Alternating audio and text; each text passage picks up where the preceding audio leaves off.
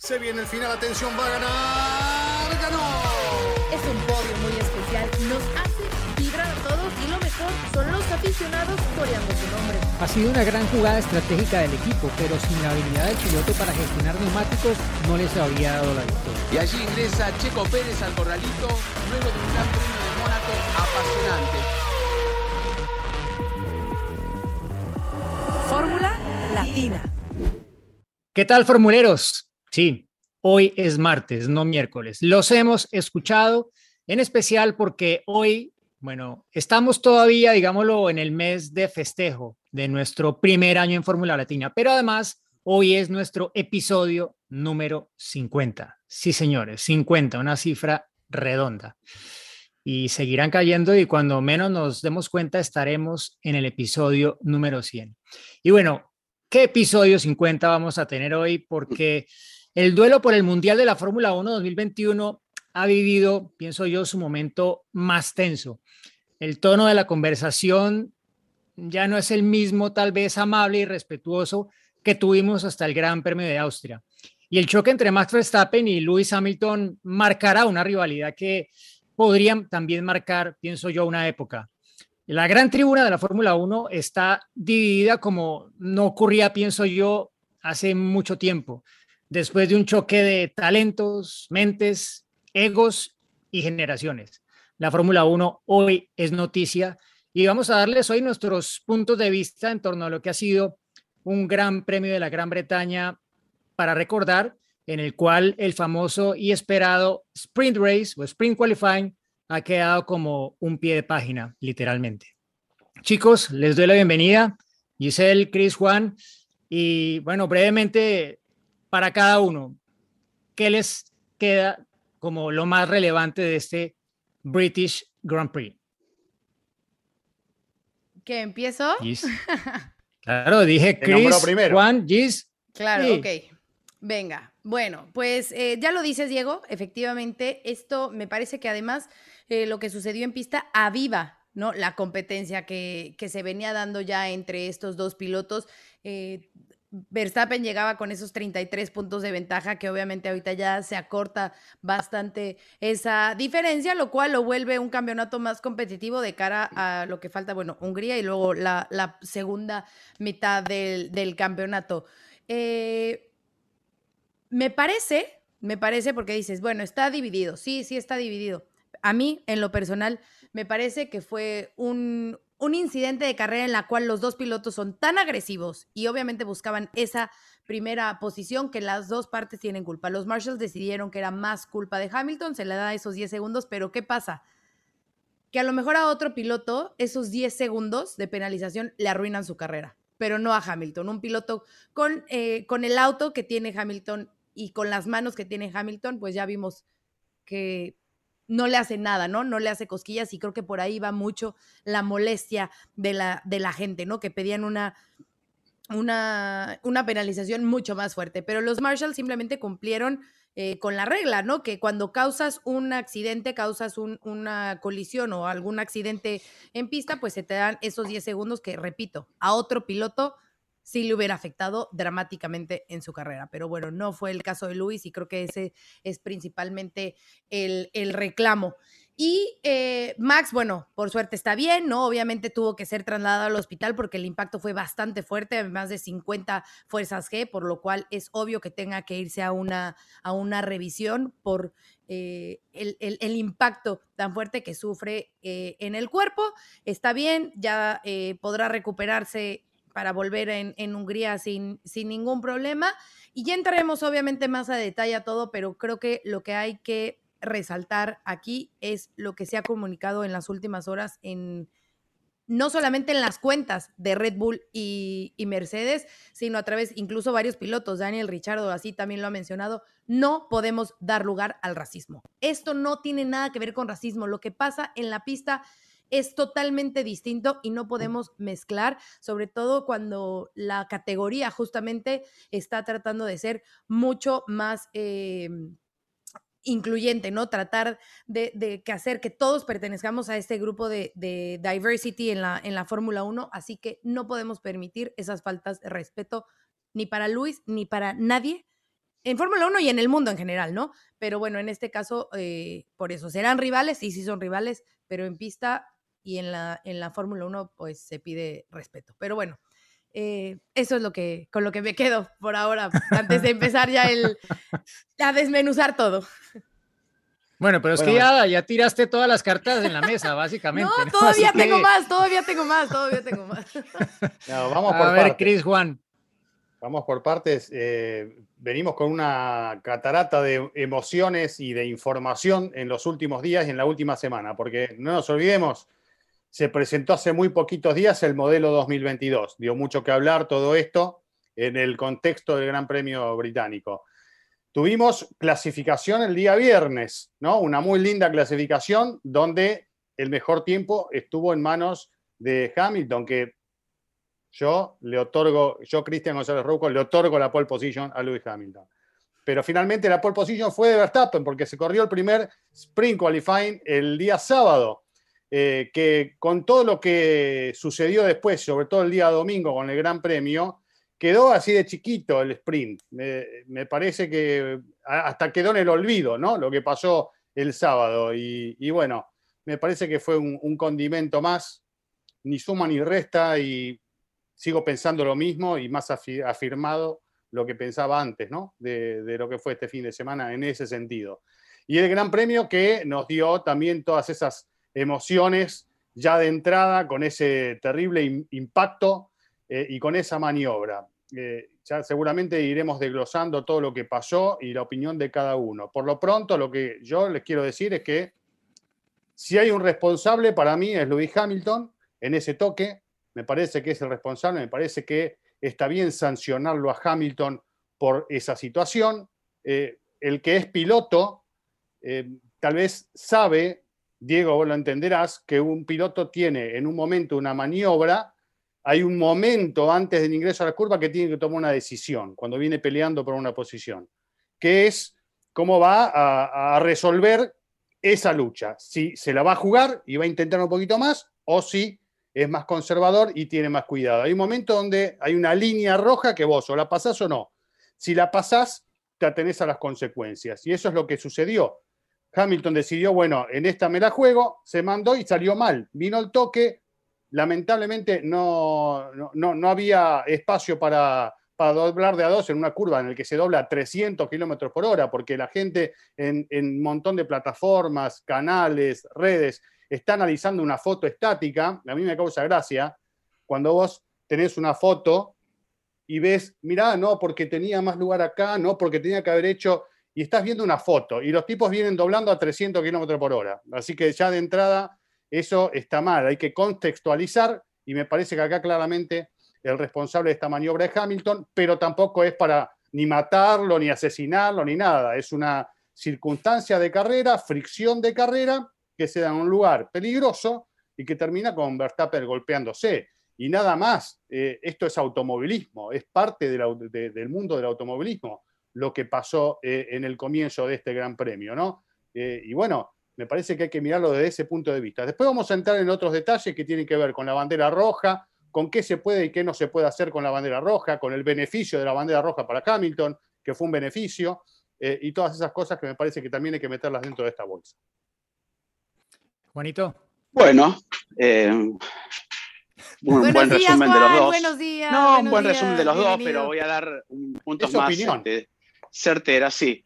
Eh, eh, con, respecto, más concisos me refiero, no. Después lo vamos a ir tocando en detalle, como para no ir este, volviendo a repetir más adelante. Lo de la Sprint Race o el nuevo formato, yo le doy un visto bueno, pero hay que dimar un montón de cosas. Me pareció eh, no solamente un poco ridículo, como bien decía Cristian, que le da la pole position a Hamilton, este, que la pole position se la lleve a una persona que gana una carrera y que duró media hora, o sea, la pole position de más tiempo de la historia del automovilismo. También la práctica libre 2, me hace acordar los tanques llenos, que eran muy aburridos, una práctica libre 2 que no aporta a la gente porque ve girar autos, pero no entiende por qué los tiempos son altos, por qué gira uno menos con este neumático. Por lo general, a uno le gusta ver quien hizo el tiempo más rápido el día viernes, por lo menos significa algo, a veces no, pero y el día sábado también previo a la clasificación. Por eso creo que tal vez arreglando algunas pequeñas cosas sea un buen formato para no utilizar en todas las carreras, pero sí para, este, de hecho, lo que sucedió el domingo es un poco un anticipo de lo que sucedió el sábado, ¿no? Ya sabían, eh, eran los mismos protagonistas invertidos, ya sabían cómo podían reaccionar y, este, y Hamilton aprovechó el domingo de lo que un poco se dio el día, el día sábado. Pero yo en la maniobra en sí, obviamente le doy la responsabilidad a Hamilton porque sería un necio no hacerlo, pero en las maniobras siempre están involucrados dos y fue muy agresivo también Verstappen. No es la primera vez, ya lo hemos visto en Imola, en Austria, em, hemos visto también en Bahrein, o sea, siempre en algunos cediendo un poquito. Y esta vez Hamilton, con un déficit muy grande en puntos, dijo, yo voy por todo.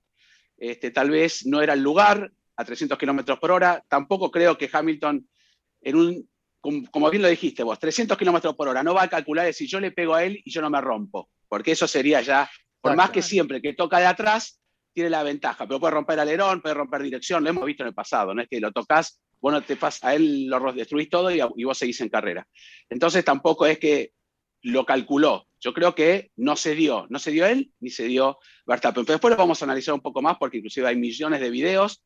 La, está muy dividido, y Diego lo dijo muy bien, la opinión. Y no solamente de periodistas o que pueden llamar que saben o no saben, o pilotos, los pilotos mismos, tanto Richardo, eh, Alonso, Leclerc, muchos del lado también diciendo que Hamilton fue responsable, pero fue una maniobra, inclusive llegan a decir de carrera. Hemos visto casos peores, pero bueno, lo vamos a analizar. Así que, y después lo de Checo Pérez, ¿no? que también creo que en el fin de semana este, fue algo que también no pasó este, de, percibido, ¿no? Se, se, vio realmente que no tuvo un fin de semana y después, cuando ella estaba haciendo una carrera para su beneficio en puntos, lo hacen trabajar para el equipo, que me parece lógico, y le resta un punto a Luis Hamilton. Pero en líneas generales fue un, desde el viernes hasta el sábado, este, un gran premio, como siempre es el gran premio británico y Silverstone, ¿no? Pero lo del domingo borró todo, no, no nos acordamos de nada. Exacto, exacto. Quedó todo en la sombra de la primera vuelta de la carrera, básicamente, porque quedó en la sombra el gran fin de semana que hizo Ferrari, que hizo Charles Leclerc, eh, otra gran carrera de Lando Norris, se vuelve a colocar tercero en el Mundial. Eh, la muy buena actuación de Fernando Alonso en general en el fin de semana fue el que le dio vida al F1 Sprint eh, del sábado, una vez se resolvió esa primera vuelta en la que realmente ocurrieron el mayor porcentaje de cambios de posición y fue donde realmente se alteró la parrilla respecto a lo que había sido la clasificación del viernes. Pero me parece que estuvo bien tener, digámoslo, un foco de atención para cada día, ¿no? Porque el viernes, pues está un poco como un día en el que, pues se ven cosas, pero al final no se ve nada muy concreto, ¿no? Y hay que eh, escarbar demasiado en las cifras para poder sacar algo sustancioso, ¿no? Pero que igual, y escarbas y te sale un hueso, eh, porque no es algo representativo en, muchas ocasiones, pero ahora teníamos una sesión de clasificación en la que todos van con los mismos neumáticos y es a buscar la vuelta rápida, punto. Eh, no hay estrategias de por medio y eso, eso me gustó y creo que eso le daría incluso más valor a la pole respecto al pasado, ¿no? A la que se consigue hace mejor tiempo de clasificación. Em, luego tener el, interés de una carrera que, pues, diría yo, fue la primera, el primer 25% del Gran Premio, ¿no? Porque fue casi como que 17 vueltas, bandera roja y reinician una carrera el triple de larga el domingo, ¿sí? Porque las posiciones en las que acabaron, salvo la sanción a Russell, eh, al final del sábado fueron con las que iniciaron el domingo este Gran Premio de la Gran Bretaña, pero yo creo que pues nos toca entrar ya, como dicen aquí, al trapo y es el tema que todos quieren abordar y que en el que todos quieren opinar, en el que todos piensan tener la razón y tener eh, el punto de vista, digámoslo, más válido, ¿no? Pero creo que aquí cada uno puede tener su opinión informada de diferentes formas, basados en videos, en lo que leyeron, escucharon, viendo el reglamento, revisando incidentes del pasado. Pero para mí, más que nada, y es mi opinión, hemos visto explotar literalmente la rivalidad entre Hamilton y Verstappen. Ha sido un momento en el cual, como había ocurrido en el F1 Sprint del sábado, llegaron a la misma curva Cops lado a lado, prácticamente, pero con las posiciones invertidas, ¿no? Porque en, el, en la primera vuelta de ese buen sprint, después de que le había arrebatado ya la punta a Hamilton, Verstappen, perdona, a Hamilton, quien estaba por fuera era Hamilton. Y estaba por dentro Verstappen y Verstappen hizo valer el interior y allí ya se consolidó y de allí en adelante no pudo hacer nada más Hamilton por evitar eh, la victoria de Verstappen y que le arrebatara la pole que él había conseguido en la clasificación del viernes. Se invirtieron las posiciones y fue un momento en el cual ambos fueron por el mismo pedazo de pista, literalmente. Y es un poco también ese, lo que mencionaba un poco en la introducción, la mente, el ego, el quién afloja primero, quién cede aquí, porque hasta ahora venía cediendo siempre Hamilton. Pero creo que después de lo que se vio en el sprint, en el cual la primera vuelta resultó determinante en el resultado de la carrera, y Hamilton lo dijo también después de la carrera, yo sabía que si, que si no tomaba la punta en la salida, tal vez ya la carrera estaba perdida y en adelante iba, iba a ser muy difícil poder ganarle la punta a Max Verstappen. Y por eso jugó más de lo que usualmente se juega en un rueda a rueda con Verstappen cuando llegaron a Cops. Y me parece que ha dejado claro hasta dónde está dispuesto a ir para ganar una carrera y para ganar su octavo título del mundo. Y me parece también que esta es una victoria de alguna forma psicológica que se anota Hamilton frente a Verstappen. No sé cómo lo ven ustedes. Claro. Sí, sí, yo coincido con eso. Es como la próxima la vas a pensar dos veces, ¿no? A eso te referís. Eh, dejo el auto puesto, te pegaste un golpe bárbaro, la próxima la vas a pensar dos veces. Puede ser. Hay de eso dentro del automovilismo también y hay momentos donde eh, los pilotos toman esas determinaciones, con el riesgo que lleva ¿no? esta situación también. No sé si fue tan analizada por Hamilton en, en una décima de segundo, pero lo que decía Juan, ¿no? Se pueden romper los dos, pueden terminar afuera los dos. De hecho, se rompió la, llanta del auto de Hamilton, si no era por la bandera roja. Eh, hasta en Mercedes dicen que no sabían si iba a poder seguir en el Gran Premio, ¿no? Eh, así que me parece que por ese lado sí eh, tiene, hay que tener en cuenta eso, ¿no? Pero estas cosas suceden en el automovilismo. El juego de presiones que existe abajo del auto con las declaraciones y también existe arriba del auto con determinadas maniobras. Aparte de equipos, ¿no? Porque vimos un momento en el cual, perdona Juan, solo para decirlo rápidamente, se convirtió esto en como en el partido de fútbol cuando el juez pita una falta, un penal y van, eh, bueno, directamente los técnicos protestando desde cada uno desde su lado y los jugadores a vociferarle enfrente a la cara del, del, árbitro, ¿no? Se convirtió un poco en esto el post-incidente a tal punto que fueron a hablar con los comisarios, tanto primero Toto Wolf y como eh, fue Wolf y se enteró Horner, dijo, ah, pues yo también voy a poner mi punto de vista porque no voy a dejar que quede solo el de él. Sigue Juan, perdón. No, inclusive una de las partes, si podemos decir cómicas, ¿no? Eh, de la carrera es cuando la comunicación que dice te mandé un mail y le contesta más si no, yo no leo los mails durante carrera, o sea, todavía no estaba muy aceitada esa, esa comunicación. Este, y, la verdad, ¿no? Porque una estamos hablando de una sanción, de un, de un terrible accidente, y le mandan un email, ¿no? Eh, cuando Masi recién se enteran ahora, después de cuántos años que está Masi, que no lee los mails durante la carrera. Bueno, pero bueno, eso es un pequeño detalle que hace un poco más a la confusión, a la confusión de la gente, pero vos mencionaste el fútbol, hay un paralelismo.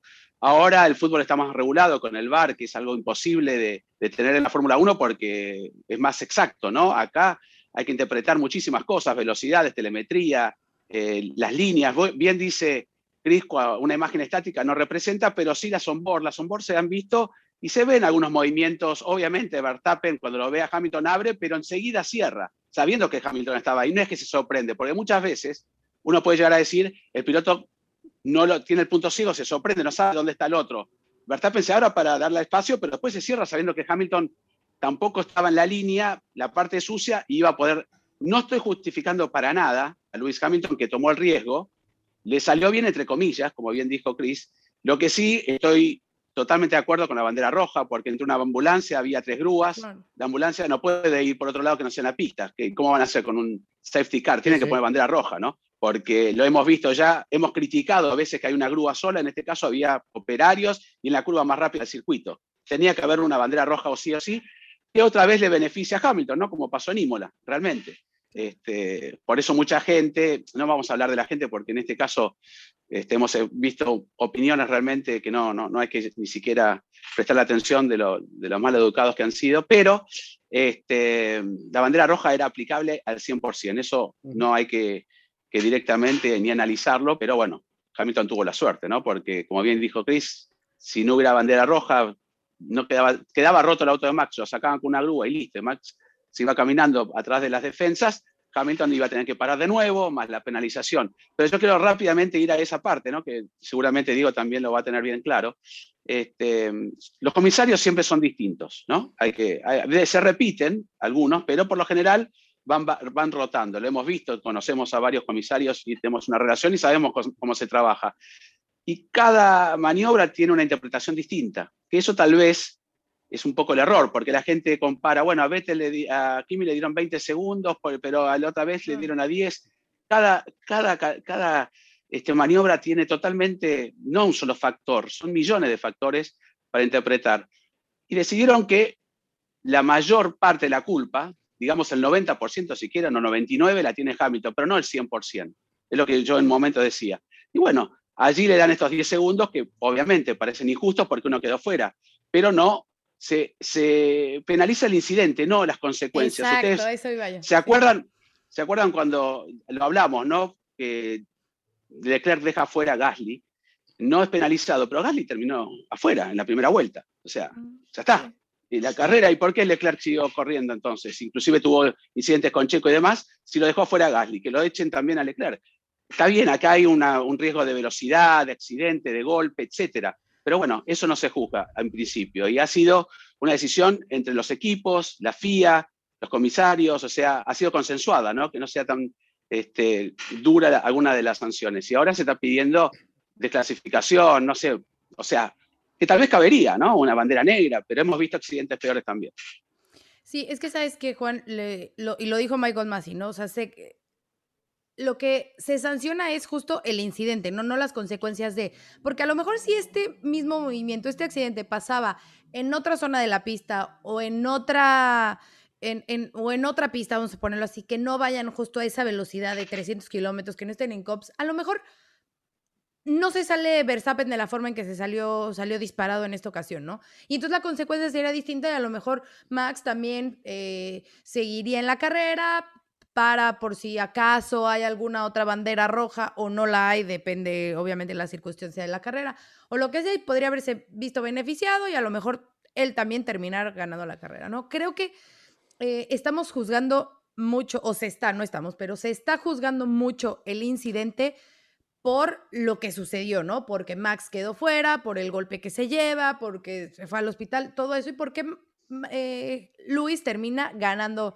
eh, la carrera a pesar de la penalización. Entonces, creo que el enfoque debe ser eso. O sea, ¿qué se provocó? Se provocó un accidente y por eso está siendo penalizado eh, Luis, ¿no? Lo que haya pasado después de eh, la intensidad o la, mm, magnitud del accidente que tuvo Max no tiene que ver con lo que se está realmente penalizando, ¿no? Y ese punto es clave porque bajo ese punto es que se toman las decisiones de cada uno de los, de los incidentes.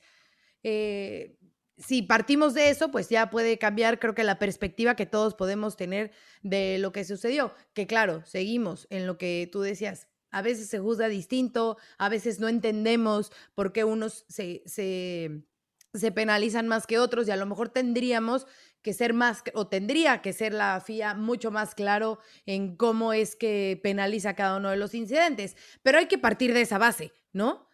No son las consecuencias, sino el acto como tal.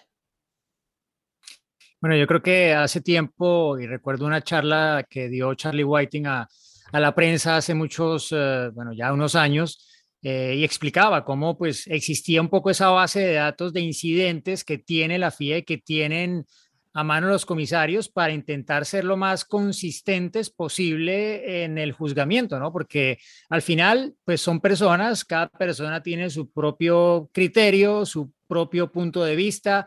Si es piloto, pues seguramente será un criterio mucho más informado y siempre hay un piloto dentro de los comisarios. Era Manuel Epirro, ex piloto de Fórmula 1, en este caso, quien hacía parte de, ese grupo de comisarios y obviamente pues su punto de vista tiene bastante peso en este tipo de, de situaciones, pero al final es como el árbitro, ¿no? En un partido de fútbol, ¿no? Aquí pues digamos lo que se hace un consenso porque son más personas pero tener la consistencia absoluta y perfecta es imposible, ¿no? Eh, aquí pues no se trata de que fue fuera de lugar, no fue fuera de lugar, eso es mucho más fácil de determinar. Eh, y digamos que eh, el VAR sí existe, de alguna forma pensaría yo en la Fórmula 1, pero es un VAR que no tiene un límite de tiempo, ¿no? Y lo dijo Michael Massey, porque se lo preguntaron, en, en, el fútbol es 30 segundos, un minuto, que te resuelven una situación revisando rápidamente los videos pero en la Fórmula 1 se dispone de muchísimos más datos, de muchísimas más fuentes lo que yo me de información. No, exacto, más exacto. El bar, al final, el bar, te delimita una pelota, una posición adelantada fácil. Lo podés cuestionar o un penal y demás.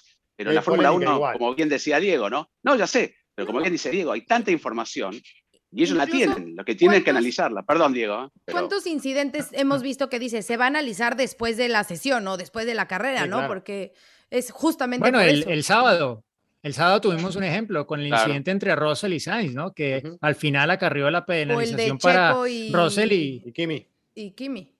Y Kimi también, Que, que, al final, pues, eh, eh, bueno, ya hablaremos de, del fin de semana de Checo, ¿no? Que eh, desafortunadamente, pues, no ha sido uno para recordar. Em, pero sí, creo que tener esa consistencia perfecta va a ser imposible y nunca va a existir un juzgamiento que deje al mundo, a todo el mundo contento, ¿no? Y justamente pues lo bonito de esto es también que todos tengamos diferentes puntos de vista, que podamos opinar eh, con respeto, obviamente, eh, por la opinión de los demás y, y, que pues compartamos nuestros puntos de vista, ¿no? Y creo que aquí, eh, obvio, pues algunos tendrán la camiseta o la gorra de Hamilton, otros la de Verstappen, otros ninguna de las dos, eh, pero pues es imposible que eso de alguna forma no afecte también el juicio de muchos. Y pienso también que como lo mencionaba Giselle, pues el tema de, y lo dijo Michael Massey, las consecuencias, si esto viene de tiempo atrás, y como lo mencionaba Juan, no es algo que los equipos quieran que se tenga en cuenta a la hora de juzgar un incidente, pero a mí me parece que no es tan difícil de separar, ¿no? Porque cuando tú ves un accidente como el que vimos este fin de semana, eh, es difícil, pienso yo, para eh, los comisarios no verse afectados o sesgados un poco eh, por lo que ocurrió, ¿no? Más allá del entorno, que obviamente estamos hablando de que es el Gran Premio de la Gran Bretaña, que es Hamilton, y todo lo que pues significó como tal este incidente y este accidente que ocurrió eh, con Max Verstappen tras el choque con, con Lewis Hamilton, ¿no? Entonces, no sé, tienen un trabajo muy complicado. Los comisarios, alguna vez lo hablábamos con Pedro de la Rosa y me decía, a mí me, han invitado muchas veces a ser comisario, pero yo les doy las gracias y les digo no, porque no quiero perder a mis amigos. y es muy fácil hacerse enemigo. exacto, ¿no? Don Enzo, Don Enzo Espano, que, nos ha contado también, dentro de lo que se puede contar, de cómo se trabaja. Y es, es muy crítico, ¿no? Y es estresante y hay que ponerse de acuerdo, como bien dijo Diego. Y, hay algo, un factor que Diego lo menciona también de alguna manera, eh, las comunicaciones entre los equipos y los pilotos. Es como las faltas en el fútbol, cuando más te tirás o más te agarras la pierna, eh, eh, condiciona un poco el juez. Y acá también, los pilotos cada vez que pasa, ¿viste cómo casi me mata? Eh, mm. perdón. Y el equipo, Christian Horner, diciéndole, yo creo que deberían pensar, todo eso es parte del juego, ¿no? Forma parte del folclore de esto también, ¿no? sin sacar la, consecuencia grave, la consecuencia grave de cómo termina Max Verstappen, que yo creo que, como también bien dice Diego, tendría que tener la consecuencia algún índice en la penalización. Estoy totalmente de acuerdo, porque eh, no solamente fue al hospital, sino destruyó el auto, ¿no? Entonces habría que pensar, no te digo eh, bandera negra, pero puestos en la, en, la parrilla la, la, próxima carrera, como ha pasado. Pero bueno, era la primera vuelta, que también la primera vuelta hay mucho más fricción.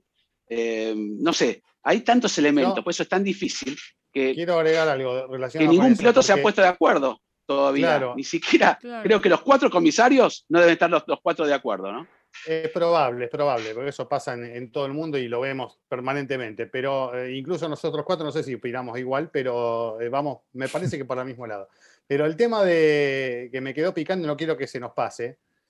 de la bandera roja, ¿no? De lo que se puede hacer después de una bandera roja. Me parece que es un punto a analizar a futuro, a evaluar, porque yo sé que lo que se permite hacer sobre los autos tiene que ver con la seguridad, ¿no? Eh, vos podés reparar con bandera roja determinado elemento por una cuestión de seguridad y demás. Ahora, ¿por qué no se hace eso? Si vos tenés un daño en el auto, ¿por qué no lo reparás cuando se reanuda la carrera? Parás en el box, señor, viene el comisario, tiene dañado a la llanta, tiene dañado el ala delantera o cualquier elemento, retire el auto. seguridad. Lo, lo, puede reparar una vez que se reanuda la carrera. Y se terminó. Eso es, eso es exactamente lo que ocurre en el automovilismo norteamericano. O sea, en la NASCAR, por ejemplo, también. una bandera roja, tú no puedes tocar el auto directamente. No puedes. Acá en Argentina lo mismo. Y una vez se retira, se, se, se, reinicia, pues bueno, ya tú vas directamente al box, punto.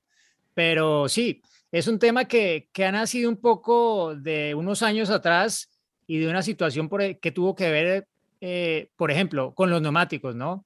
Hay un accidente, bandera roja, destrozos, escombros en la pista, aquí una carrera que ganó Fettel justamente, en la que al final tuvieron un cambio de neumáticos gratis, ¿no? Porque se los permitieron porque había tal nivel de escombros cuando chocó Pastor Maldonado en la zona de, de, de Tabac y quedó la pista toda obstruida, bueno, tuvieron que hacer ese, eh, permitir eso por seguridad, ¿no? Pero creo que aquí ya pues se ha extendido a, a otros ámbitos y, y, lo dijo Andrew Shoblin del equipo Mercedes, si, si ellos no podían cambiar esa rueda de, del auto de Hamilton, no acababa la carrera directamente, eso es lo que, lo que ellos eh, eh, apuntaban como lo no se habían dado cuenta de, de, eso, ¿no? O sea, mientras Luis rodaba no se habían dado cuenta, fue hasta que paró, que revisaron el auto, que vieron que estaba lastimado el ring. Bueno, pero sí, si pero bueno, por seguridad, imagínate que reanude la carrera con una llanta que se está por romper y en COPS a 300 kilómetros por hora se le sale la llanta y le pega a otro. Ahí estamos hablando de seguridad, no le da para dar una vuelta. Salvo que ya sepa que está muy rota y tenga que largar despacito, que también sería un riesgo porque estaba adelante. Eh, es, por eso es muy difícil, ¿no? Eh, conformar a todos, es muy difícil. Por eso, lamentablemente, va a seguir esta polémica lo único que yo digo, ¿ustedes vieron cómo fue ese choque de manos en las carreras anteriores? En una Hamilton le va a dar la mano y Max le pone el puño. En la otra fue al revés, Max le da la mano y Hamilton le puso el puño. Y esta vez por fin se coincidieron y se dieron las manos. En la carrera que se rompió directamente el choque de manos entre ellos. Una lástima, ¿no? Porque me gustaba cómo estaban peleando. Y bueno, que se produzca esto va a haber rispidez pero tienen que ser inteligentes los dos pilotos, ¿no? Y, sí, algo, el espectáculo que, nos dieron al principio, o sea, perdón, pero estaba, o sea, estuvo, estuvo increíble los primeros, o sea, las primeras curvas era uno, era el otro. parado, era para verlo parado. o sea, fue, fue fenomenal y ojalá que se pueda repetir bueno, y luego, en, distintas eh, ocasiones, porque de verdad es que eso es lo que te, te apasiona, ¿no? O en mi caso, que es a las 6, 7 de la mañana, pues obviamente eso me despierta y ya me tiene así pues bueno, ¿cómo reaccionaron? ¿Cómo reaccionaron ustedes? conmigo y estaban los saltos de los gritos, ¿no? Este, claro. Exacto, o sea, es que todos saltamos del asiento. Todos saltamos del asiento. y, no porque eh, vayamos por uno u otro, sino porque fue un momento, un punto clave de, de, no solamente de la carrera, sino de este mundial. Y que probablemente sea un punto clave de, de esta rivalidad que, que todavía está digámoslo, naciendo, pero que no va a ser la misma, como decía Juan, de aquí en adelante, ¿no? Y es un poco lo que pienso deberíamos abordar. ¿Qué va a pasar de aquí en adelante? Porque los duelos entre ellos van a continuar, o sea, la rivalidad entre Red Bull, Mercedes, Hamilton, Verstappen va a continuar. Eh, y el tema es, ¿cambiará un poco su forma de tomar las carreras Verstappen después de ver que Hamilton está dispuesto a lo que está dispuesto, a lo que mostró en ese rueda rueda en el Gran Premio de la Gran Bretaña. No. Eh, está, está clara una cosa, a mi modo de ver. Eh, Verstappen, obviamente, a mí me parece que es el tipo de piloto que, que viene mejor con esas rivalidades un poco de a las malas, un poco, ¿sí? No, esa rivalidad con Hamilton de darse la mano del puño, eh, a mí me parece un poco como que ese no es el Verstappen que hemos visto hasta ahora. Eso es lo ahora veremos un poco más. Es lo políticamente exacto, correcto. Después la tensión Pero creo que va ya... generando otras cosas, ¿no? Exacto, ¿y cuál va a ser? ¿Qué cosas va a generar de aquí en adelante? O sea, otro incidente de esos puede pasar y bueno, ya está un poco el, eh, está eh, este precedente o este antecedente como referencia, ¿no? A ver qué pasa cuando vuelva a ocurrir algo similar, tal vez con los roles invertidos. Ahora, ustedes vieron las redes que está circulando la nota famosa que hemos visto muchas veces de Jackie Stewart. ¿Cuáles redes? En, en, todas.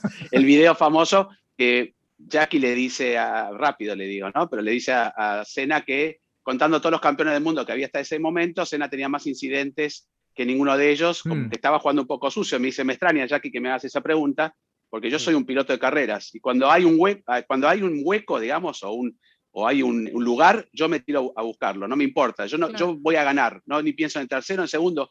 Y Cena convencido, como diciendo, cuando me hacen el espacio, yo lo busco. Y hemos visto Cena buscando en espacios. Y tal vez esa es la naturaleza que tiene Max, ¿no? Y también Hamilton, porque no hay que descartar, Hamilton no es ningún piloto tampoco libre de culpa de nada. De hecho, ahora lo están condenando como si toda la vida hubiera corrido así. Pero este año ha cedido porque estaba pensando en el campeonato y que tiene un auto que es más débil y estaban más o menos parejos en puntos. Entonces no había que arriesgar. En esta carrera, enfrente de su casa, con 33 puntos de ventaja, y seguramente lo pensó, ¿no? Dijo, bueno, de última salimos con la misma diferencia, pero si, se, si me pasa, no van a ser 33, van a ser 40, ¿no? Y yo creo que eso sí lo pensó Lewis Hamilton, como dijo Diego. Salió a todo nada.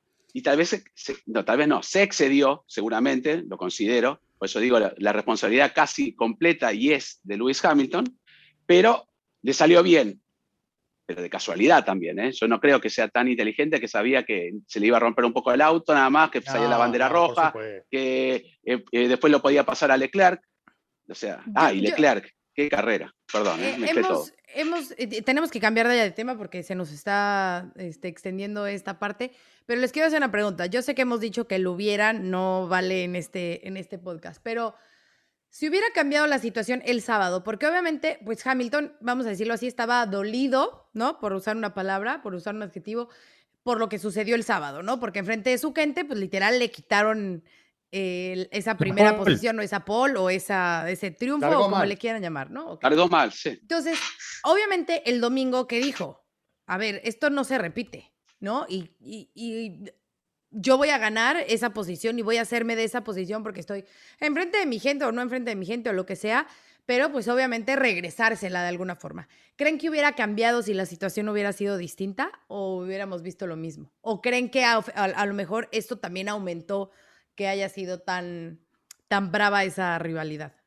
Bueno, yo, diría una cosa antes de, antes de eso y, un poco aparte, eh, y lo mencioné, la misma situación la vivieron el sábado con las posiciones invertidas. Y Hamilton estaba en la posición de Verstappen y él tuvo que ceder. Aparte que Verstappen lo hizo muy bien, Verstappen cortó la curva de tal forma que se aseguraba que iba a salir adelante. Pero ya Hamilton directamente dijo, aquí por fuera con Verstappen, no. Eh, y seguramente él pensó que iba a ocurrir lo mismo con, con Verstappen esta vez y él dijo aquí, bueno, él ya lo vio como es desde el otro lado, así que esta es la mía. Claro.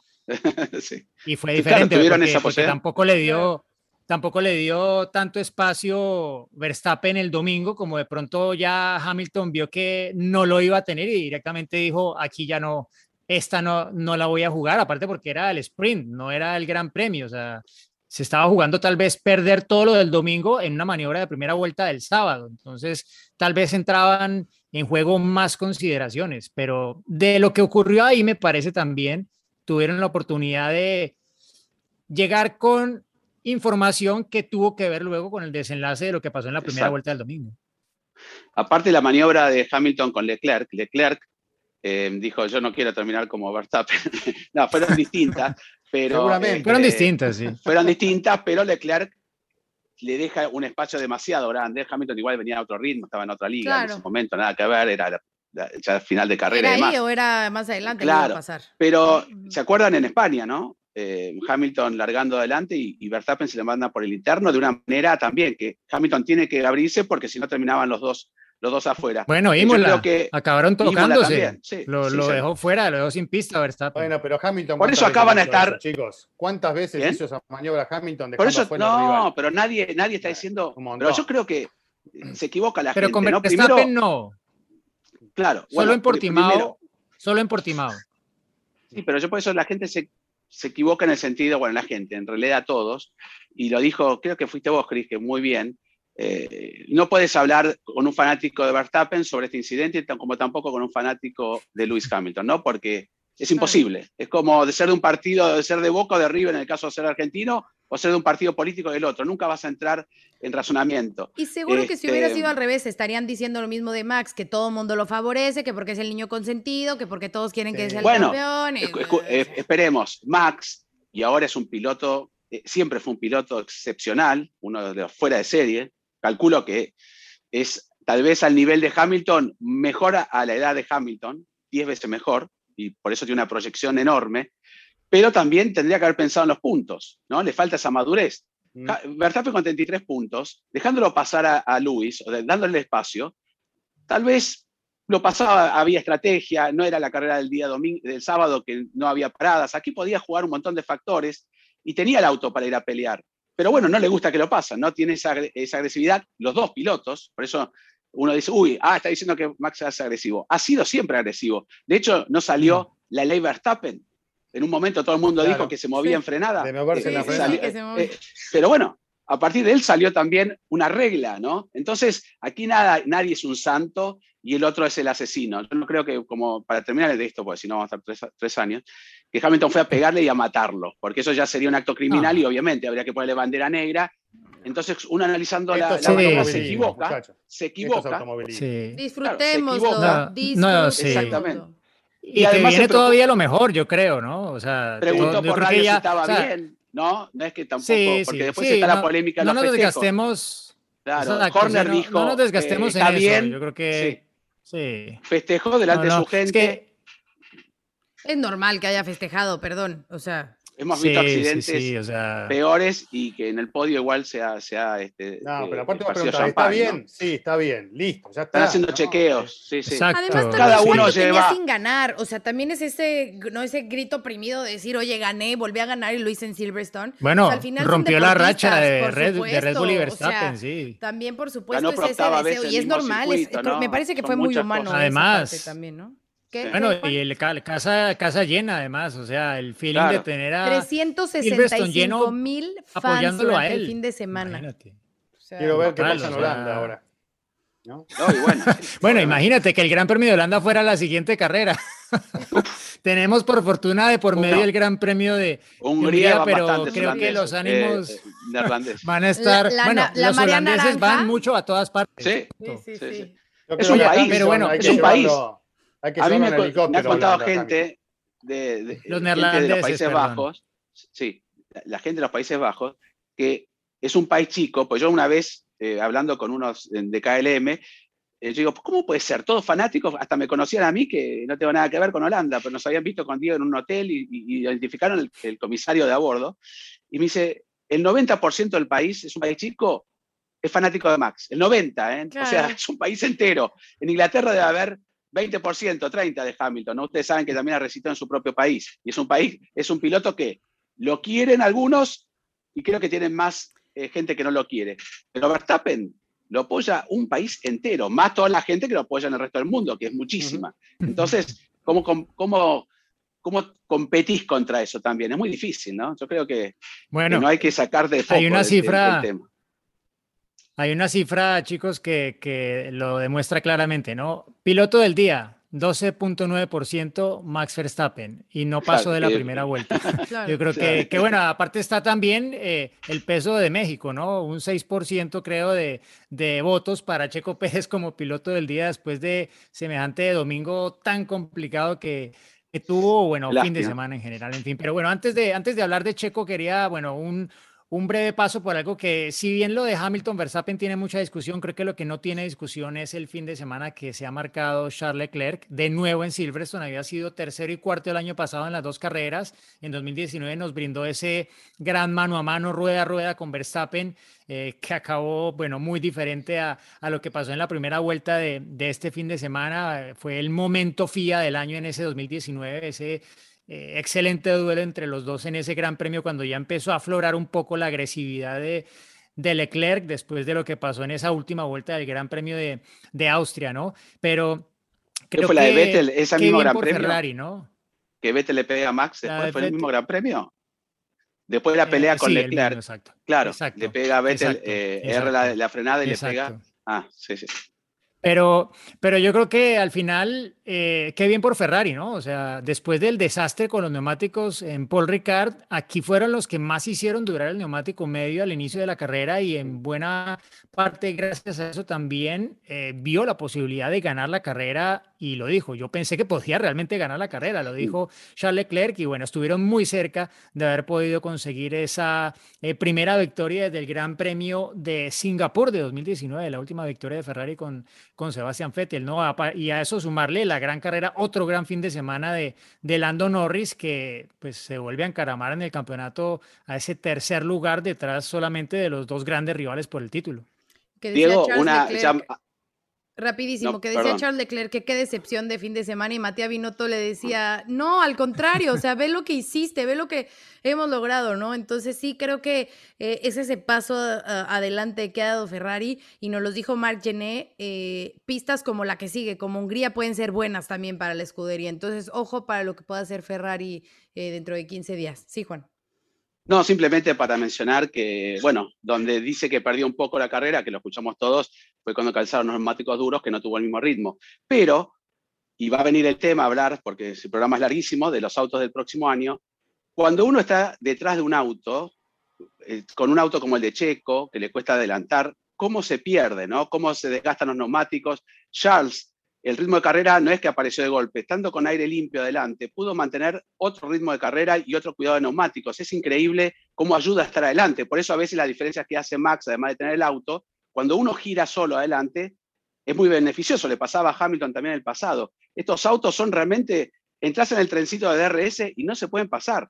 Y Checo tenía una configuración para adelantar autos y le costaba pasar a Kimi Raikkonen en, en, en, un tres veces ojo porque, en zona DRS. Ojo porque Ojo porque Sainz también estaba en la misma estrategia y paró una vuelta antes de Leclerc y él tuvo que adelantar bastantes autos por lo que significó el, eh, sprint qualifying para él, sobre todo, ¿no? O sea, que, que o sea, lo digo porque hay que dejar claro que Ferrari encontró algo con los neumáticos.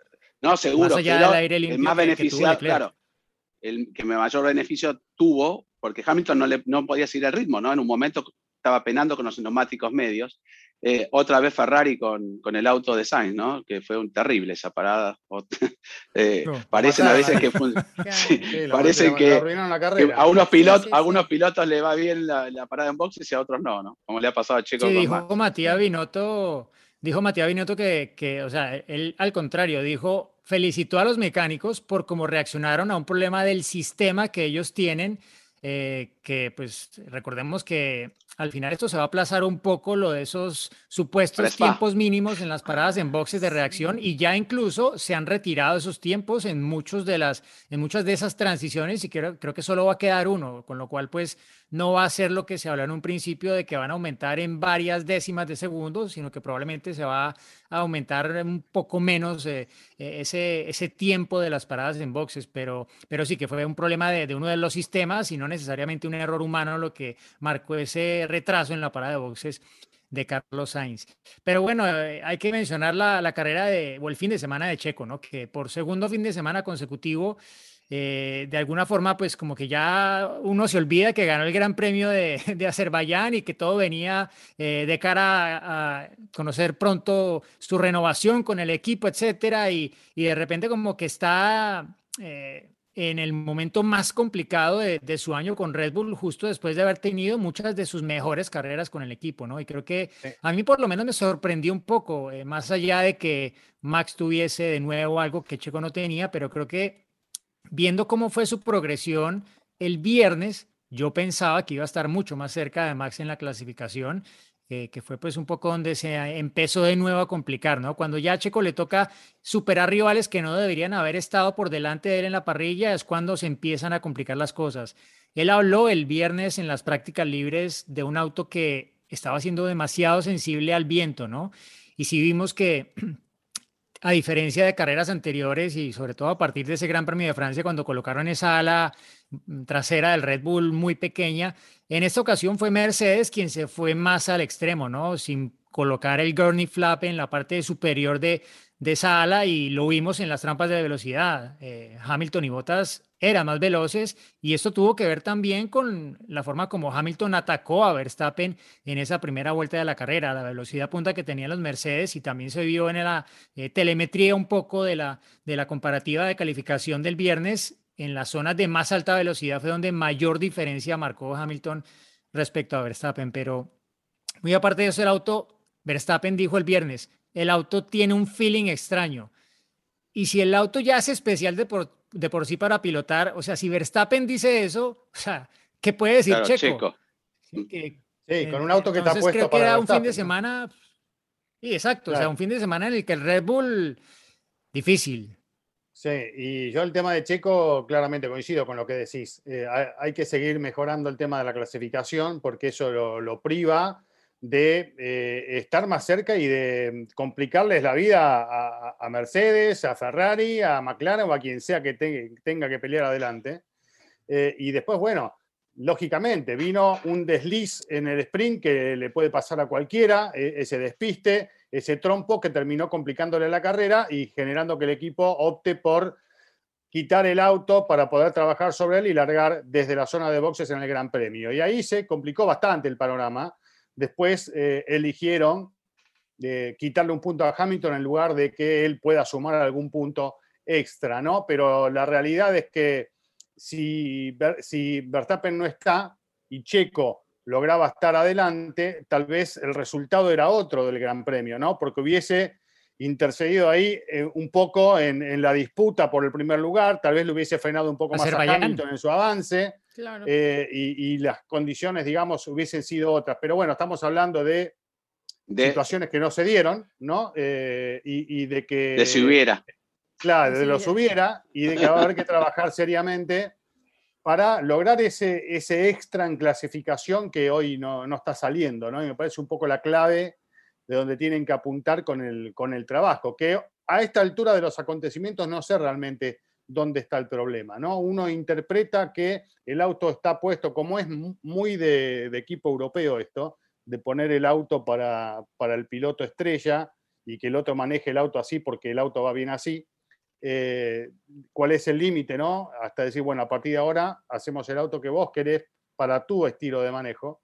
Eh, y bueno, puede salir para un lado o para el otro ese resultado. Pero me parece que tiene un poco que ver con eso, ¿no? Por lo menos es mi sensación, sin estar ahí, sin tener los datos del auto, por supuesto, ¿no? Es, una sensación que yo tengo. Solo, solo decir eh, brevemente que por lo que ha dicho Christian Horner en las últimas dos carreras, eh, Checo ha estado explorando un poco más eh, su, la puesta a punto para él, ¿sí? Tratar de ajustar un poco más el auto a, a, lo que él necesita, a lo que él quiere, sin dejar esa premisa principal de que pues no van a desarrollar un auto que le vaya bien a Checo, punto, ¿no? Pero sí como empezar a afinar un poco hacia lo que él siente le puede venir bien, ¿no? Eh, pensando que Checo también es un piloto que usualmente trabaja más con la carrera en mente que la calificación, pero ya está claro que este año no, esa mentalidad no, no está funcionando, ¿no? no no puede dejar de eh, calificar donde tiene que calificar porque allí se empieza a complicar el fin de semana en un año en el que está más comprimida la parrilla y que como vimos eh, el sábado se le puede acabar por enredar mucho el domingo. Y si bien es cierto también, digo algo de lo que menciona Chris, y que han habido mejoras en, Red Bull y que han sido para, para Max, ¿no? Entonces eso sí también hay que... hay para Checo. ¿no? ¿Cómo? Porque no, es que, sí, sí, que han sido luego para Checo, o sea, no es que le han hecho mejoras y mejoras y mejoras a Max, no. Ah, luego vienen para Checo también y algunos han llegado al tiempo. y después se, van, eh, se van a Checo. Pero bueno, eh, aquí voy a mencionar como dos temas importantes de lo que teníamos eh, planeado para hoy. Si bien Checo, obviamente, esa salida de pista y de trompo el sábado en la sprint le cuesta, obviamente, ya el resultado para el domingo, me parece que justamente eh, eso, lo que le pasó, por ejemplo, en este checo, obviamente que lo perjudica, pero es lo que le da el espectáculo a esta, a esta cuestión del sprint el, el sábado, ¿no? Así como Checo, pues que tuvo ese incidente y que se fue para atrás y que a lo mejor en vez de largar em, en, el resultado de la clasificación, que era cuarto o quinto, ya no me acuerdo qué fue. Eh, quinto, ¿no? El quinto. Quinto. el, viernes, sí, porque fue el que le, pasaron a, Leclerc. Eh, en vez de arrancar quinto el domingo, bueno, pues arranca al final por esta cuestión del sprint. Y en el otro caso, como Fernando, bueno, había clasificado peor y en el sprint logró avanzar esas posiciones para el Gran Premio. Entonces ahí es donde radica esa, esa magia o el objetivo realmente de la sprint eh, qualifying de, del sábado. Y volviendo al tema eh, ya de Checo, eh, sin duda, seguimos en lo mismo, lo hemos dicho un millón de veces, ya lo mencionaron, la clasificación es fundamental para que pueda tener un mejor desempeño del domingo. ¿Y qué fue lo que pasó? Porque mucha gente no termina de entender qué fue lo que pasó con esas paradas, por qué paró tantas veces. Lo mencionó un poquito Chris, pero fue justo eso, ¿no? O sea, Checo recuperaba posiciones y podía haberse metido dentro del top ten. Incluso él dijo que tenía eh, la esperanza de terminar séptimo por cómo estaba conservando los neumáticos, a diferencia de los demás pilotos. Pero ahí fue una decisión del equipo de hacerlo parar una vez más para montar un neumático eh, nuevo, un neumático más blando y que así pudiera ganarse esa vuelta rápida, que al no estar dentro de los 10 primeros no suma. Para llevarte el punto de la vuelta rápida tienes que estar dentro de los 10 primeros. Al no estar no suma, pero se la quita a Luis, ¿no? Entonces le quitan ese punto a Luis en, la pelea, obviamente, con Max y dejan a, Checo sin puntos. Así que fue una, una decisión meramente estratégica de Red Bull para ayudar eh, a Max de cara a la, a la, pelea del campeonato. Ya este lunes Checo incluso regresó a, la fábrica, estaba trabajando con, con, el equipo para seguir obviamente mejorando y dejar atrás este mal fin de semana y seguir mejorando de cara a lo que viene, que en este caso será Hungría, que en los últimos años también le ha ido muy bien a, a, Red Bull en Hungría, ¿no? y a Checo también. Sí, sí. ¿Se acuerdan? El año pasado había clasificado muy bien, tuvo una mala largada porque Bottas tuvo un problema y condicionó su largada, está bien que las condiciones estaban húmedas, el golpe de Max, ¿no? La vuelta previa.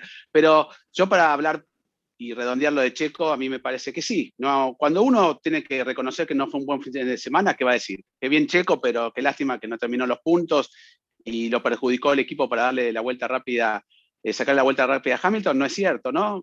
Tuvo un error, él baja la cabeza y, bien dicen ustedes, lo conocemos muy bien a Checo. No es una persona para mirar para atrás, siempre mira hacia adelante y en las peores situaciones sacó lo mejor de él, siempre. Cuando está en lo peor, eh, sacó. Eh, llegó la quinta carrera, estuvo en circuitos callejeros donde él me va muy bien y tal vez compensa un poco ese auto. Sabemos que en los circuitos callejeros el piloto tiene un poco más de incidencia y después llegó a circuitos más clásicos donde tal vez todavía le falta esa puesta a punto que le funcione bien a él y más a una vuelta que sabemos que es ese, tal vez comparado con Max, porque estamos comparando con Max, ¿no? El mejor piloto que hay en este momento en la Fórmula 1, es muy grande esa brecha. Entonces yo creo que el trabajo lo está haciendo bien y lo vamos a ver levantar cabeza. Lo que sí me parece este, que necesita estar más arriba para ayudar al equipo. Eh, vimos la estrategia en el sprint race, ¿no? Valtteri Bottas largando detrás de Hamilton con el neumático blando, que te da una, una, una diferencia en salida de unos 6 metros, cuando calculan algunos pilotos o equipos, y lo vimos en Fernando Alonso, con ese neumático blando hizo una largada que creo que fue una de las mejores cosas del fin de semana positiva, porque lo, mejor negativo fue el accidente de, de, Hamilton con Verstappen, pero lo más positivo tal vez fue lo de Leclerc y también lo de Alonso en esa largada de la carrera, que la carrera en sí después no fue tan divertida. Este, pero estaba ahí Bottas, si Hamilton no hubiera largado bien, tal vez hasta podía llegar a complicar, eh, porque lo, para Hamilton, no a Bottas. Bottas en un momento casi lo pasa a Hamilton y lo dejaba. Si hubiera, ya sé, pero podía haberlo pasado, o no, Botas, tranquilamente, pero no era la idea, ¿no? Botas este fin de semana fue un soldadito, lo ayudó en clasificación, se sacrificó con la estrategia, se dio el lugar bueno, este, durante la carrera. Está claro, Juan, esto esto ya venía claro desde hace tiempo y alguna gente es que no lo quería ver, pero o sea, ya los roles estaban muy definidos hace tiempo, ¿no? Que la matemática o la situación tenga que ser más clara, más subrayada en negrilla, pues sí, ya, ya, ya está, ¿no? Entonces creo que, creo que aquí pues no, no, no hay que dudar de cuál es el rol de, de cada uno y, y sí, obviamente tendrán que hacer ese rol lo mejor posible. Checo, pues en teoría todavía jugándose su renovación y Botas, Botas, Botas con Russell esperando que Russell la temporada. la puerta. Por lo menos terminar la temporada. Pero Russell también, ¿eh? Pero bueno, enorme. faltan 13 grandes premios. 13 grandes premios y entre medio va a estar después de Hungría las vacaciones y todavía tenemos 8 puntos de diferencia en el campeonato. O sea, hace poco pensábamos que ya estaba definido el campeonato, ¿no? Ya decíamos, uy, Max se va de Silverton con 40 puntos y ahora están a 8 y en constructores que parecía que Mercedes no iba a recuperar nunca y están solo a 4 puntos. ¿Y tercero quién está en el campeonato de pilotos? ¿Quién está? En silencio. 15 carreras. por eso, 15 carreras consecutivas en los puntos. Es el piloto. Récord para McLaren. Juan, el piloto de. Exacto, el piloto en la historia de McLaren, en la historia, de McLaren. O sea, ni siquiera Hamilton. A ver, ni siquiera Senna, ni siquiera Prost. Lando. Hakkinen, nadie. Brutal, brutal. Bueno, chicos, eh, eh, pero hablaste de puntos, eh, Juan, y es momento de hablar de puntos, Chris. ¿Cómo nos fue? Grid Rival. Oh, Grid Rival, sí, vamos con los datos de los puntos, pero cada uno puede decir lo suyo. Yo tengo acá lo de Diego Mejía. Puesto 128. ¿Está bien, Diego? 128, 900. te sumaste 8.714 en total. Está avanzando. Yo me entusiasmo porque avanzo y cuando avanzo, Diego avanza más. No puede ser esto, viejo. Eh, yo avancé al 174, ojo que rompí la barrera de los 200, ya me metí 174, mi puesto, 903 puntos.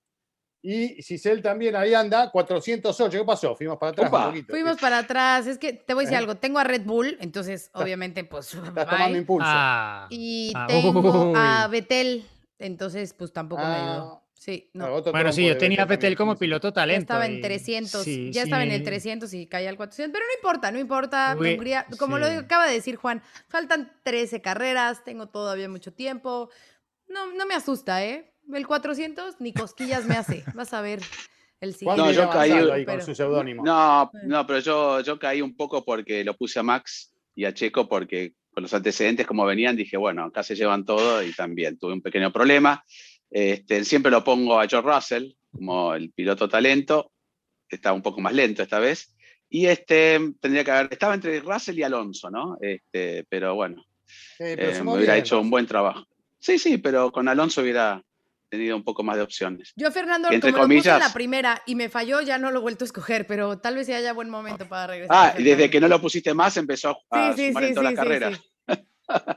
no lo pongo la bueno, los Alpinen, los dos Alpinen los puntos, ¿no? Ojo, ¿no? Eh, con Alonso séptimo y con noveno después del cambio de chasis. Parece que, que volvió con, por sus fueros un, poco, sí, pareciera, ¿no?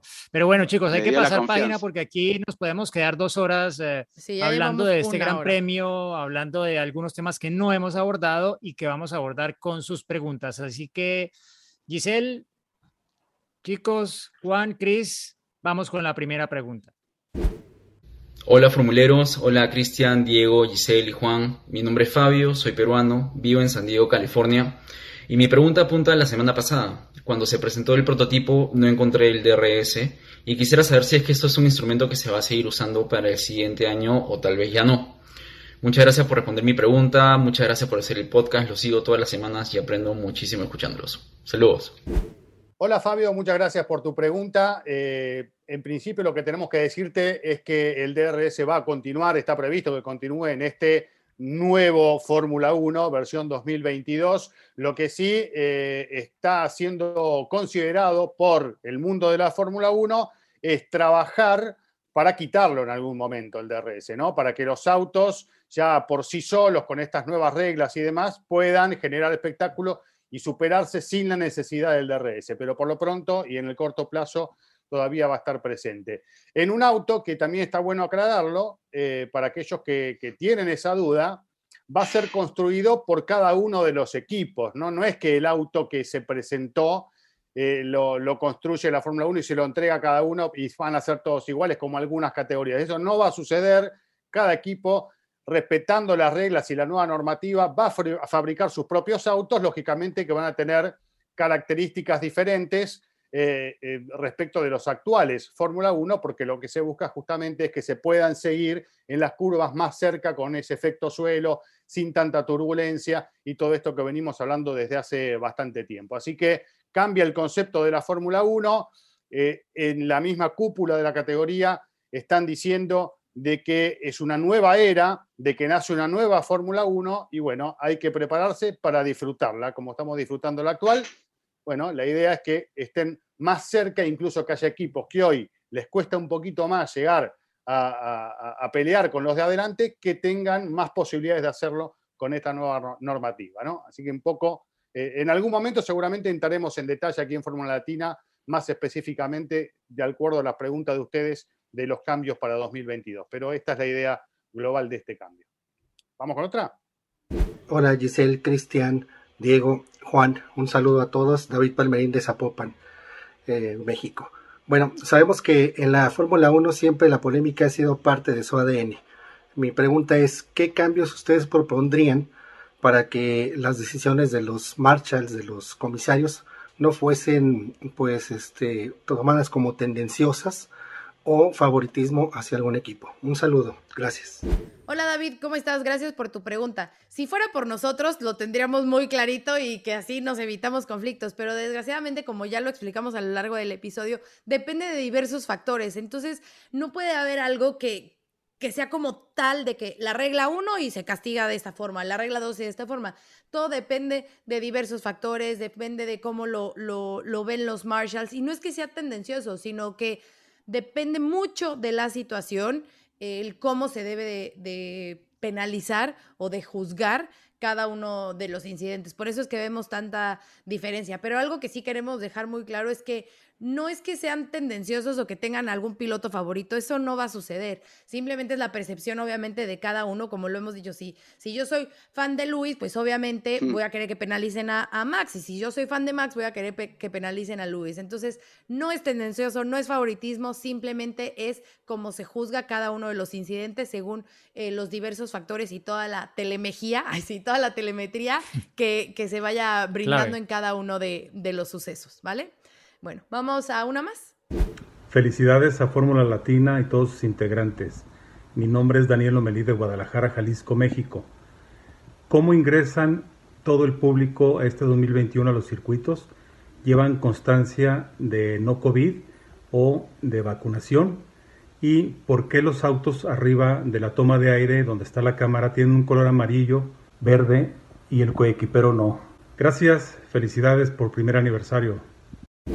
Daniel, gracias por tu pregunta. Bueno, específicamente, por ejemplo, para el Gran Premio de la Gran Bretaña, a pesar de este lleno completo y de que ustedes también probablemente vieron lo que le pedía Hamilton a, sus seguidores, que ojalá se colocaran el tapabocas, etcétera, sobre todo pues, en el marco de la situación sanitaria que está viviendo el Reino Unido en este momento con el aumento eh, notorio de los contagios y cómo pues esto se está manejando también en, en toda Europa, ¿no? Pero específicamente, eh, un amigo mío estuvo como eh, fan en eh, un lugar de, de, Silverstone, de hecho acampando muy cerca del circuito que, se, que acostumbran a hacer muchos los fans que, que van al Gran Premio de la Gran Bretaña, a acampar allí, muy cerca del circuito, en, en esas praderas que hay alrededor, que a veces pues no son tan praderas cuando el clima británico hace de las suyas, pero em, en particular a él le estaban pidiendo vacuna completa con las dos dosis más dos semanas desde la segunda dosis. Y eh, era eso o un test eh, de antígenos cada 48 horas durante el lapso que estuviera pues yendo al circuito, ¿no? Si vas desde el jueves, pues es una cosa, si vas solamente sábado y domingo, pues probablemente es otra cosa es diferente, pero sí que había una serie de requisitos para los aficionados, ¿no? Obviamente para la prensa y esto, pues ya la Fórmula 1 maneja un protocolo eh, muy estricto desde el año pasado, con múltiples test. Creo que la gente que ha hecho estas dos temporadas ha pasado de largo de los, de los 100 test PCR eh, y tendrán un poco más amplias las nasales, producto de eso, pero, pero sí, hay protocolos muy estrictos y, y, probablemente pues variará también de país a país, ¿no? Estuve en una carrera de indicar hace muy poco en Mid Ohio y allí no había nada, ¿no? Creo que pues la situación en Estados Unidos y, y en cada país, bueno, dependerá de, de la situación eh, sanitaria en particular que se viva en ese momento y de lo que las autoridades de cada país se requieran, ¿no? Pero para la Fórmula 1, a donde vaya, seguramente el protocolo que tienen para la gente que trabaja con la Fórmula 1 se va a mantener por ahora, pienso yo, igual hasta que estemos realmente fuera de la pandemia. Vale. Momento eh, bueno. de el anecdotario. No, pero perdón, me quedé sin preguntas. Me quedé sin ya estamos muy Pero Juan, es que a ti te toca la anécdota hoy. A ti te toca la anécdota. ¿Cuándo hago el próximo programa? dices, ah, una, una, anécdota cortica y, no, y te... No, yo quería responder. Que es que si no el programa va a durar dos horas, digo. Bueno, está bien. Está bien que estemos de aniversario Ya que tenemos... Ya que tenemos la posibilidad de seguir respondiendo al próximo programa, anímense, manden sus preguntas, vamos a tratar de ser lo más precisos posible y complacerlos con la respuesta. A veces no, lo van, no le va a gustar, pero bueno, hay para todos los gustos, ¿no? Como estuvimos hablando todo el programa. Hay opiniones diversas. Hay, un especial de este bloopers que no se lo pueden perder, que lo subimos estos días. Uy, ¿quién, tiene más? ¿Yo? ¿Yo tengo más?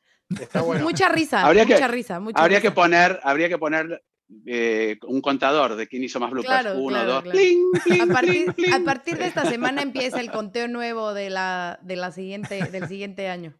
Pero bueno, ¿qué nos vas a contar? Bueno, yo contarle. ¿Qué anécdota, le voy a contar? Claro. habías dicho que tú.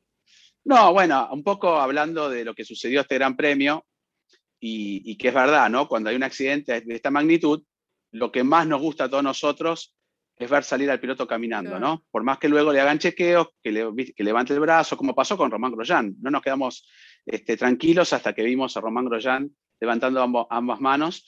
Y, este, y nos ha tocado vivir situaciones así, ¿no? Giselle, eh, con Checo, me ha tocado en Canadá, me ha tocado en, también con el Jules así, accidentes que realmente son muy duros y que uno se siente realmente muy feliz cuando pasó lo de Hungría, que estábamos ahí juntos, eh, el accidente de Checo y el centro médico está ahí nomás, ¿no? Donde hacemos las notas y todos esperando verlo a Checo caminando, o lo de Carlos Sainz en Rusia. Eh, es una satisfacción enorme ver cuando... Claro, es una... Y bueno, Alonso fue al corralito. Sí, sí, ¿Se acuerdan? Alonso fue al corralito tocándose el hombro y luego se tuvo que perder dos grandes premios. O sea, una cosa de locos, ¿no? Que lo hayan, no lo hayan, después de ese golpe de Alonso, que fue terrible, con el incidente con Esteban Gutiérrez, que no haya ido directamente al hospital, como fue Max ahora, ¿no? Por más que él diga que está bien, necesitaban, eso fue un error y, muchos han criticado ese momento también que pasó ahí. Pero bueno, simplemente más que anécdota, decir que uno estuvo muchas veces en esas situaciones, es un poco de angustia, y lo que más le gusta a uno es realmente ver este, cuando el piloto sale caminando por sus propios medios, y más cuando muestra la foto diciendo ya salí del hospital y estoy bien. Esteban Gutiérrez en Bahrein, este, una parte del equipo cuando estábamos allí se fue hasta el hospital a, seguirlo, cuando Pastor Maldonado saliendo de pitlane lo hace volcar. O sea, estas situaciones no le gusta a nadie, nadie que quiere que termine una carrera así, pero más que una anécdota era decir este, que nos ha tocado vivirlo y es algo muy feo, pero es muy lindo y satisfactorio cuando lo vemos que están bien los pilotos. Sí, yo me acuerdo perfecto, obviamente esa de Mónaco de Checo, bueno, pues eh, la vivimos muy, muy de cerca, Juan, y creo que ya lo conté aquí, pero hasta que no subí eh, bueno, que tuve la oportunidad gracias a su papá, que pude verlo en el cuarto del hospital, pero bien, todo contestándome, me quedé ya en paz. Y esa que mencionabas de Hungría me hizo recordarme justo, estaba eh, en el pit lane cuando sucede el accidente y de repente lo veo venir y venía con, con Xavi Martos y me ven y me dicen, ¿estás bien? Y yo, no, no, tú estás bien. Y me dice Checo, sí, sí, estoy bien. Y me dice, es que tú no te ves bien. Yo estaba muy asustada por cómo se había volteado el auto. Entonces estaba yo pálida, pálida, pálida. Y yo, sí, sí, todo bien. Pero pues yo no me daba cuenta, obviamente, también de, pues, de mi color, ¿no? De que estaba pálida. Y a los pocos minutos regresa Xavi y me dice, oye, ¿quieres saber, Checo, si de verdad estás bien? Y nosotros, ¿estás bien? Porque, pues sí te vimos como muy asustada y muy, o sea, pálida, pálida, color fantasma, ¿no? Y yo, Sí, no, la verdad es que sí. Obviamente, pues te impactas de ver el auto volteado y todo, pero bueno, ya al verlo ya te calme. Me dijo, sí, no te preocupes, lo checaron y, todo está bien, ¿no? Entonces, pues sí son cosas porque al final eh, volvemos al tema del inicio. Son seres humanos, ¿no? Y el que estás ahí cubriéndolos, estás con ellos cerca, pues formas, generas un vínculo que obviamente, pues sí, preocupa lo, lo, que, lo que les pueda pasar, ¿no? Y el impacto, obviamente, eh, del momento de ver eh, eh, cualquier incidente. Entonces sí, sí es duro, pero, bueno, hemos tenido la, fortuna de ver eh, a varios salir por su propio pie, de salir sin problema, o el caso, bueno, por supuesto, de Jules Bianchi, que creo que no, no queremos entrar en detalles para no, no No, no, aparte fue muy feo ese, momento. Sí, sí, entonces, pero bueno, Max está bien, salió por su propio pie con sus chequeos y todo demás, como se debe de hacer pero sí, sí es, sí es impactante de momento siempre y sobre todo si estás en, el lugar de los hechos, ¿no? Bueno, estuve en el 99 con Schumacher cuando también se pega ahí en Silverton, que lo llevaron al hospital ahí y luego fuimos hasta el hospital también ahí cerca del circuito, o también la de Massa, ¿no? que creo que ese fue muy feo, realmente uno de los peores que me ha tocado vivir, que nos quedamos un día más también yendo al hospital, bueno, el de Jules Bianchi, nos quedamos dos días más ahí en el hospital muy feo, eso fue la peor sensación. Pero bueno, para cambiar de tema y aprovechando un poco, yo quería simplemente destacar, y creo que estamos de acuerdo todos, eh, es muy lindo opinar, y más cuando se opina con un panorama tirándose a un lado o hacia el otro, no importa, porque eso cada uno tiene su manera de interpretar cada cosa, pero los insultos son muy feos, ¿no? Eh, y no me estoy refiriendo a mi persona, a nosotros, sino a lo que ha pasado, y vos lo mencionaste, Giselle, al principio, pero es ser un poquito más educado cuando, en el caso de Hamilton, el insulto por su raza y demás no viene, no viene bien, y para todos, ¿no? Las redes a veces son un arma bastante este, sí, porque uno puede opinar siendo anónimo y decir cosas realmente. Si uno lo dice de una buena manera, siempre hay, lugar a la polémica, a la discusión, a estar de acuerdo o no. Pero cuando uno de entrada te insultan, es como ir a la calle, venga uno y te pega una piña. ¿Qué vas a Lo agarras y le pegas otra. ¿Qué vas a decir? Ay, señor, usted me golpeó la cara. Qué amable. ¿Por qué me lo hizo? No, te peleás. Esto es lo mismo. Si te insultan de entrada, ¿qué le vas a decir? Eh, o sea, estoy refiriendo a general y en este caso hubo una agresión muy grande hacia Hamilton, para algunos con razón o no, pero hay que mantener como, si no sería la ley de la selva esto. No, pero en las redes parece la ley de la selva. No hay motivo ¿Eh? suficiente jamás Para, para, para, el racismo. No lo existe. una cosa que quiero antes de terminar agregar. Eh, esto es automovilismo. El automovilismo es un deporte de riesgo, los accidentes ocurren, es parte de esto y no hay que eh, tratar de delincuente al protagonista de un accidente automovilístico, ¿no? Eh, hay que bajar un poquito, em, digamos, la presión por ese lado y entender a este deporte como lo que es, sencillamente. Estas cosas pasan, ¿no? Eh, y bueno, se sigue trabajando para que ¿Qué dice, Diego? no se lastimen los pilotos, pero esto es así. Pues así que ténganlo en cuenta aquellos que tal vez no lo tengan tan presente, ¿no? Sí, sí Motorsport is dangerous. Lo dicen todas las credenciales de que existen en el automovilismo, de cualquier categoría, ¿no? Te lo están avisando. Y nos avisan a nosotros. los pilotos. No estamos corriendo. los pilotos. no estamos corriendo. Exacto. Sí, sí, sí. Yo creo que. que Seamos un poquito menos viscerales y más saben, humanos. Sí, bueno, los pilotos saben eh, en lo que están, ¿no? Y obviamente, pues, esta rivalidad en particular probablemente, pues, se va a extender en los medios, ¿no? Y las declaraciones probablemente de alguna forma van a incitar a ese tipo de opiniones que no están necesariamente relacionadas con la esencia de este deporte y que obviamente pues buscan generar ruido y de alguna forma inclinar la balanza a favor de, de, cada uno, ¿no? Porque aquí pues es una guerra que se está dando prácticamente en todos los cuarteles, en la pista, fuera de ella, con los reglamentos, arrebatándole personal el uno al otro y obviamente con lo que de ahora en adelante digan Hamilton y Verstappen, porque hasta ahora el cruce de palabras entre ellos era prácticamente buena onda, ¿no? Respeto mutuo, eh, nada de lo que probablemente vamos a ver de aquí en adelante, que empezó obvio con esa primera declaración de Max Verstappen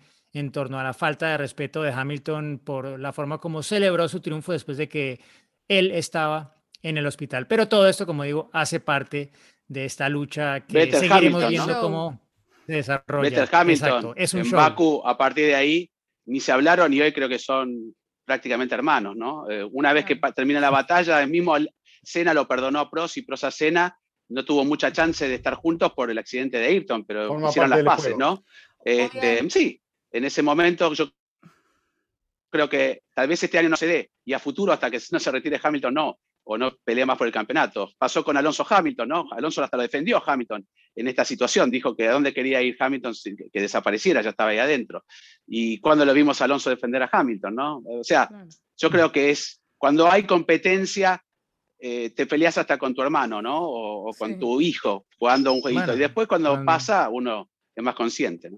Hay un título de por medio, hay un título de por medio y hay, bueno, egos de por medio, ¿no? Y un Verstappen que se ha encargado también Christian Horner de ensalzarlo y decir que es el mejor piloto del momento, ¿no? Y él quiere de alguna forma probarlo en la pista, pero bueno, todavía nos quedan suficientes carreras para saber quién es el mejor este año. Capítulo 50, es historia. Un año de Fórmula Latina, 50 capítulos, pero nos queda mucha Fórmula 1 por delante y esperamos poder seguir aquí compartiendo con ustedes que son Fórmula Latina. Nos gusta leerlos, nos gusta leer sus comentarios, sus opiniones, pero de nuevo les pedimos que lo hagan con todo el respeto por quienes hacen parte de esta comunidad, de esta eh, afición, de esta pasión que nos mueve a todos la Fórmula 1. Nos reencontramos la próxima semana, chicos. Chao, chao. Bye. Chao. Se viene el final, atención, va a ganar, ganó.